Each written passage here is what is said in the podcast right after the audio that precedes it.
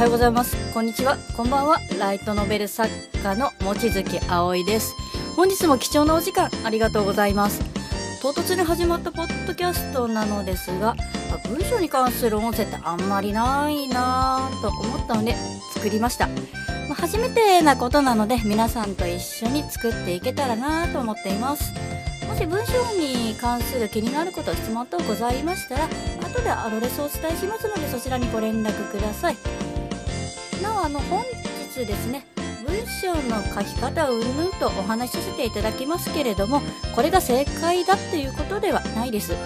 あくまで考え方の一つとして聞いていただければ幸いですね。で、まあ、どうぞお茶やコーヒーでも飲みながらリラックスして聞いていただければと思います。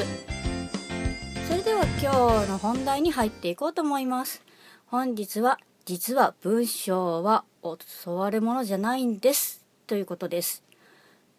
どうしてかと申しますと皆さんあの小学校や中学校で文章の書き方って習ったと思うんですけれども覚えてますかね？あのほとんどの方多分覚えてないと思うんですよまあ、私も実はうろ覚えです。まあ、教育を馬鹿にするつもりは全くないんですよ。だ綺麗に見える文章を書きましょうって教わったように記憶してます。あとは文章だとそうですね、原稿用紙の書き方とか小論文の書き方とかでしょうか。まあ、そこでちょっと気になる点が一つ出てきます。綺麗な文章って何だということなんですよね。法律で何かガチガチに決まってるというわけでもないですし誰一人全く同じ文脈の人っていないわけです。まあ、文法はもちろんありますけれどもね。まあ、あの日本語ってメー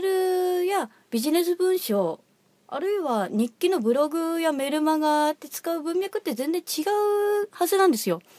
そのことって教わりましたっけ？多分ないと思うんですよ。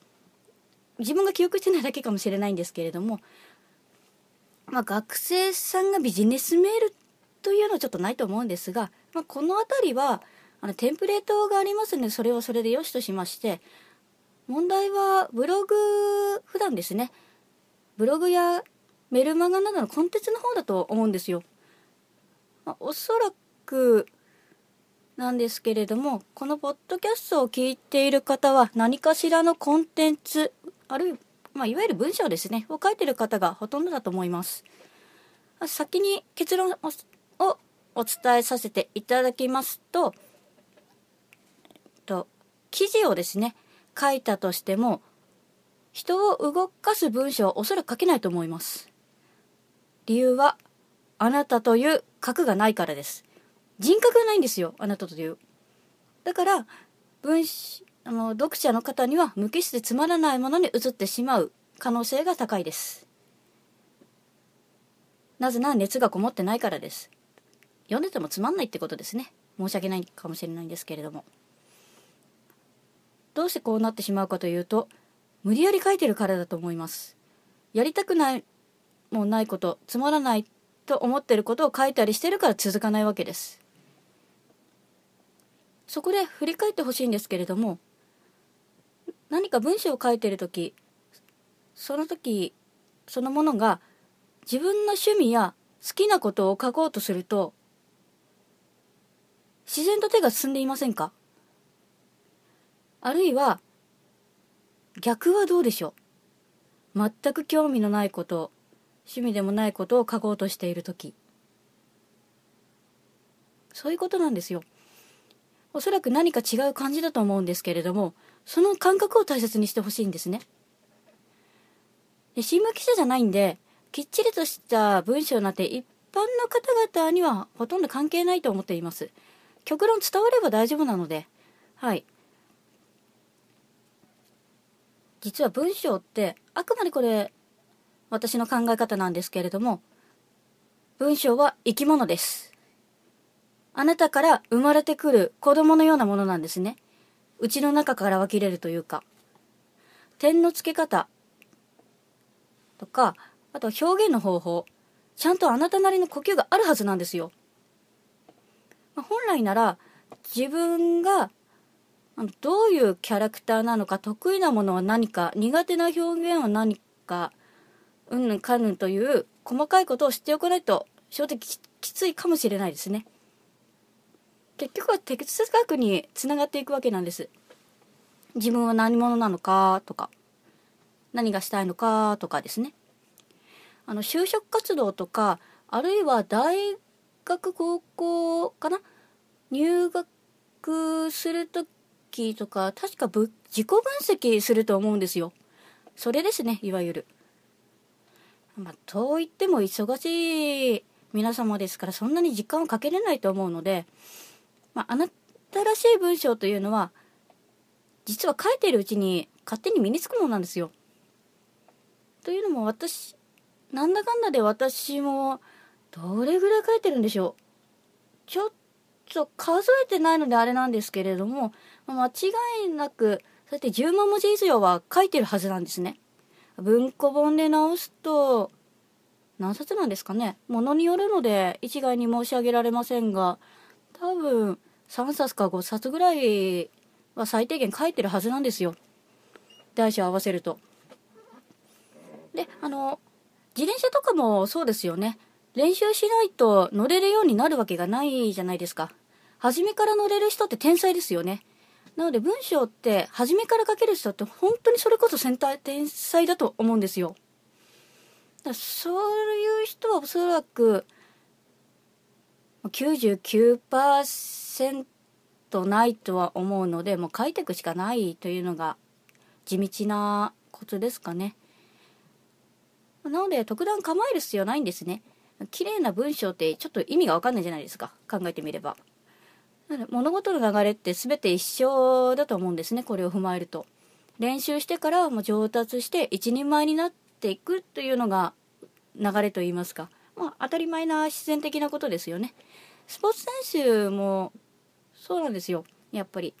どんなに今輝いてる方々も基礎練習をしないでいきなりああなるわけではありませんし普通の一般のスポーツの技術も、まあ、テニスとかサッカーとかも全部そうだと思うんですけれどもやはり練習してからドリブルができるようになったりあのバックが打てるようになったりとかそういう風になるわけです。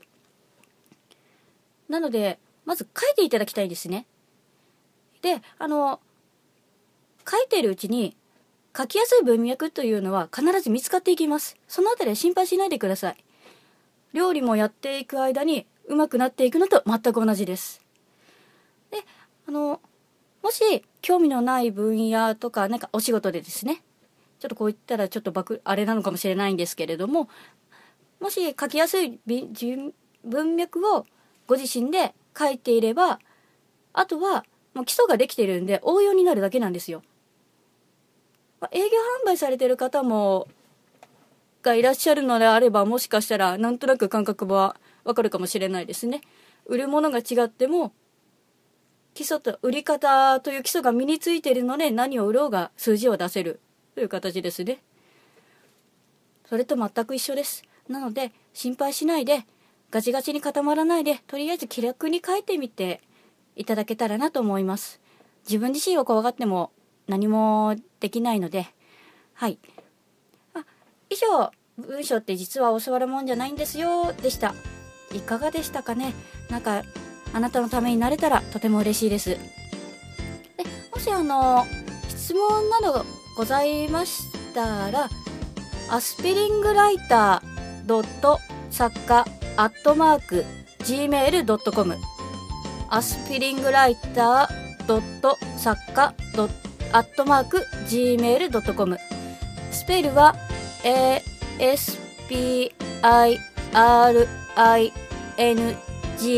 W R I T E R ドット S A K K A アットマーク gmail.com です。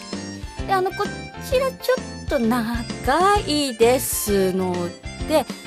あの、ポッドキャストの説明文のところにもちゃんと記載しておきます。でそちらから、あの、ご覧いただきまして、もし何かございましたら送っていただければと思います。で本日は以上になります。貴重なお時間ありがとうございました。あなたの人生に夢と希望がありますように。また会える日を楽しみにしています